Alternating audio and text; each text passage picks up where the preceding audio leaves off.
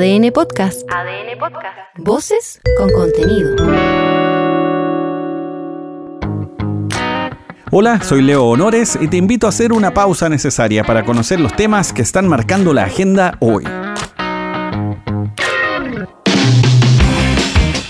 Otra vez, Naya Fácil fue tendencia. Miren, cabros huevos. Así terminó la semana. Una semana cargada de polémica, bien densa. Pero esta vez no tuvo nada que ver con algún escándalo, sino que fue víctima de la delincuencia. Esto es muy pegriloso, muy pegriloso. La TikToker fue abordada por un grupo de delincuentes, al parecer menores de edad o bastante jóvenes, quienes le intentaron robar el auto y también sus pertenencias. Como se suele decir en términos coloquiales, este grupete resultó ser bien poco avispado. Unos hueones ignorantes de mierda. Para ser precisos, en el lenguaje de Lampa, eran puros pollos. de pollo. Todos contagiados con piel de gamuza, por supuesto. ¡Ni un pedazo de brillo! Pese a que juran ser los más connotados del barrio, pero estaban lejos de serlo así. Como dato, huyeron con un par de aros de Luca. Las lucas mandan, ¿no? Así que ya saben sus vecinos, los pueden columpiar tupido y parejo. Abrazo grande al columpio. Este es parte del testimonio de Naya. Me acabo de chocar el auto. Me acaban de hacer un portonazo. Ya. Eh, chocaron a Limba también. Nos íbamos a juntar acá porque una niña me iba a maquillar. Y eran unos pendejos, chiquillos. Andaban todos con esto, pero ninguna más. La influencer terminó chocando con la reja de una casa, intentando escapar. Ahora, estos casos de portonazos, encerronas ya no son novedad, son cada vez más frecuentes. Así que más vale ser precavido, porque incluso ocurren a metros de comisarías. Eso le pasó a una joven en Santiago por estos días nada más. Así que cuidado. ¡Cuidado! Hay personas con las que no se quisiera hablar en la vida. ¿Por qué te tengo bloqueado? ¿Por qué te gusta andar criticando? Otras que no debieran hacerlo entre sí ni con nadie. En estas categorías podríamos clasificar a los detenidos por ser parte, ponte tú, del crimen organizado. Ahí de corta, hablo con mi abogado.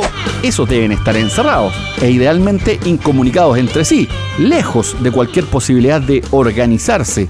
Está de cajón que debe ser de esa manera. Aunque claro, hay normas para la prisión preventiva, derechos que se resguardan o bien se pueden restringir, por supuesto.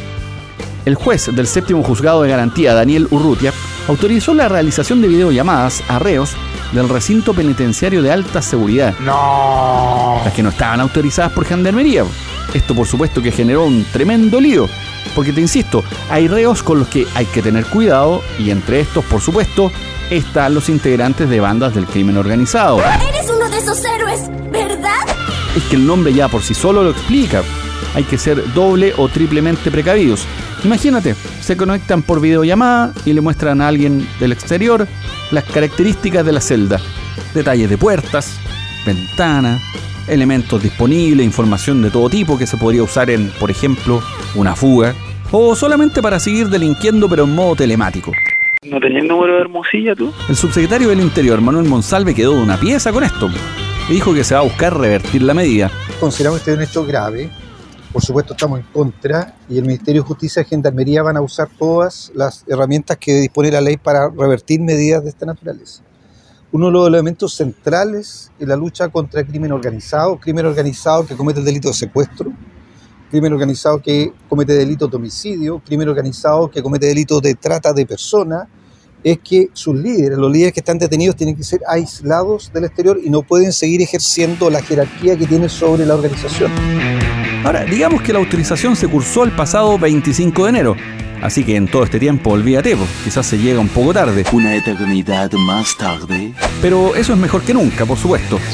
Este es el presidente de la Asociación de Magistrados, Alejandro Vera. Eh, Por eso es importante en qué eh, investigar en qué condiciones se produjo eso y obviamente eh, es, si se trata de, de personas de alta pe- peligrosidad y que además tienen condiciones de aislamiento, obviamente no pueden eh, de- decretarse estas medidas. Pero eso hay que investigarlo y si efectivamente cuáles eran las condiciones en que estaban eh, esas personas sometidas a prisión preventiva. Hay, hay medidas que agravan la, la prisión preventiva y eh, hay medidas que deben tomarse también incluso para la investigación de los delitos. Eso es lo que se está investigando, si esas medidas estaban o esas, si esas medidas se incumplieron. Tratándose de reos de alta peligrosidad, la videollamada no funca, no clasifica. Por eso existen los locutorios separados con gruesos vidrios. Todo fanático de las series y películas policiales lo sabe. Menos el juez que decretó la medida parece. Avíspate, re weón. Avíspate, weón. Luego de la decisión de la Corte Suprema de desistir de la compra de los vehículos de alta gama, estos Lexus, la atención hoy está puesta en si se va a continuar con la idea de renovar la flota o también en las responsabilidades a la hora de tomar esta resolución.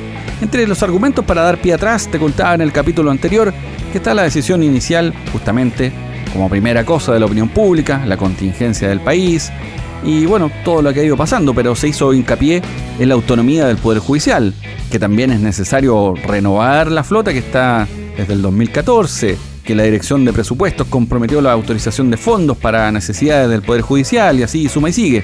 Esta es la ministra subrogante de Hacienda, Heidi Werner. En el caso del Poder Judicial, esa incorporación de recursos en la ley de presupuesto 2024, tal como lo señaló en su comunicado la Dirección de Presupuesto, no está. Lo que ha, dado cuenta más bien la discusión tiene que ver con el uso de saldo de caja, pero eso son parte de los propios trámites que cada uno de los servicios públicos tiene que hacer a la hora de inicio del año en relación a las distintas disponibilidades presupuestarias.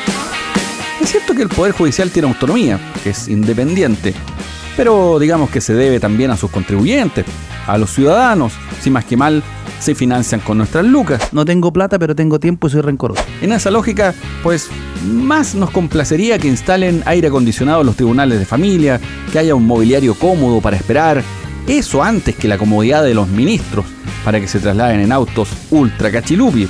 Perdóneme la franqueza que se joda. Acá debiéramos incluso haber usado el enchuchómetro, pero no podemos, po, porque con la gracia de los supremos colapsó. Chuta, en realidad, qué cagada, ¿no? Y lo estamos reparando.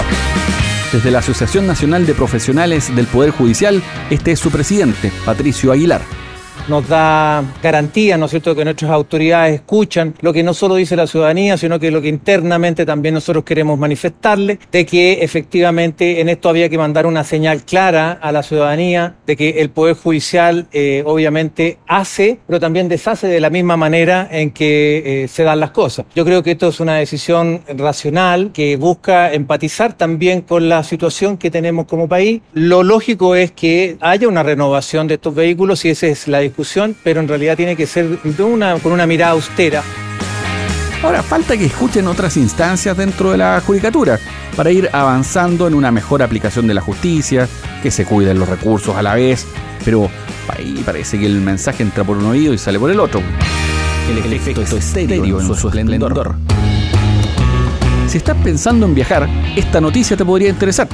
El Servicio Nacional del Consumidor oficiará a las aerolíneas LATAM, Sky Airlines y JetSmart por el aumento de los reclamos por retrasos en las salidas de los vuelos, incumplimientos de horario, reprogramaciones o cancelaciones directamente.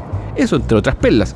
Mira, de acuerdo a los datos oficiales, específicamente la respuesta que se recibe a ellos, de acuerdo al CERDAC, más o menos un 60% de los reclamos son acogidos, mientras que el resto es desestimado por las aerolíneas. Andalán. No, no, en este caso sería anda a volar.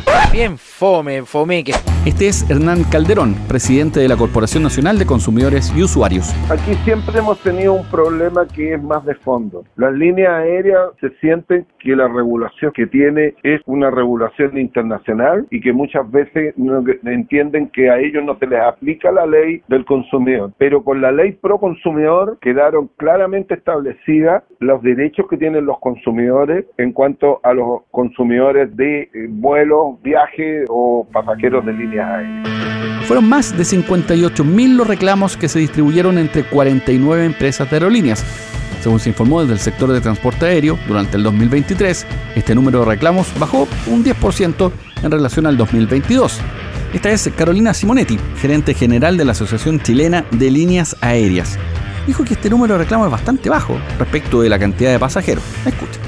Por otro lado, lo que no indica el informe de CERNAC es que la cantidad de reclamos del año 2023 corresponde solo al 0,11% de los pasajeros totales transportados, es decir, más del 99% de los pasajeros no presentaron reclamos. Esto permite dar una real dimensión a la situación de los reclamos del transporte aéreo por lo que instamos a nuestras autoridades a ser más rigurosas al momento de entregar estos datos. Si hay un lugar donde antes era conveniente viajar, era Argentina. Está barata la mercadería acá. Sí. Y digo, era, porque esta semana se conoció que los vecinos tienen un índice de inflación de enero que llega a un 20,6%, acumulando, afírmate, 254% en los últimos 12 meses. Aunque la cifra parece alarmante, muestra una baja de 5 puntos en comparación a diciembre. Algunos ya se preguntan si es que las medidas económicas de Javier Milei empiezan a aliviar los bolsillos de los trasandinos. Hasta ahora, mmm, no sé si tanto, porque con esa cifra tan alta es difícil. Veamos qué pasa. Nosotros no tenemos plata. No hay plata. Soy Leo Honores y esta fue una pausa necesaria. Ya sabes cómo va el día. Comparte este capítulo o escucha los anteriores en adn.cl, sección podcast, en podiumpodcast.com o donde escuches tus podcasts.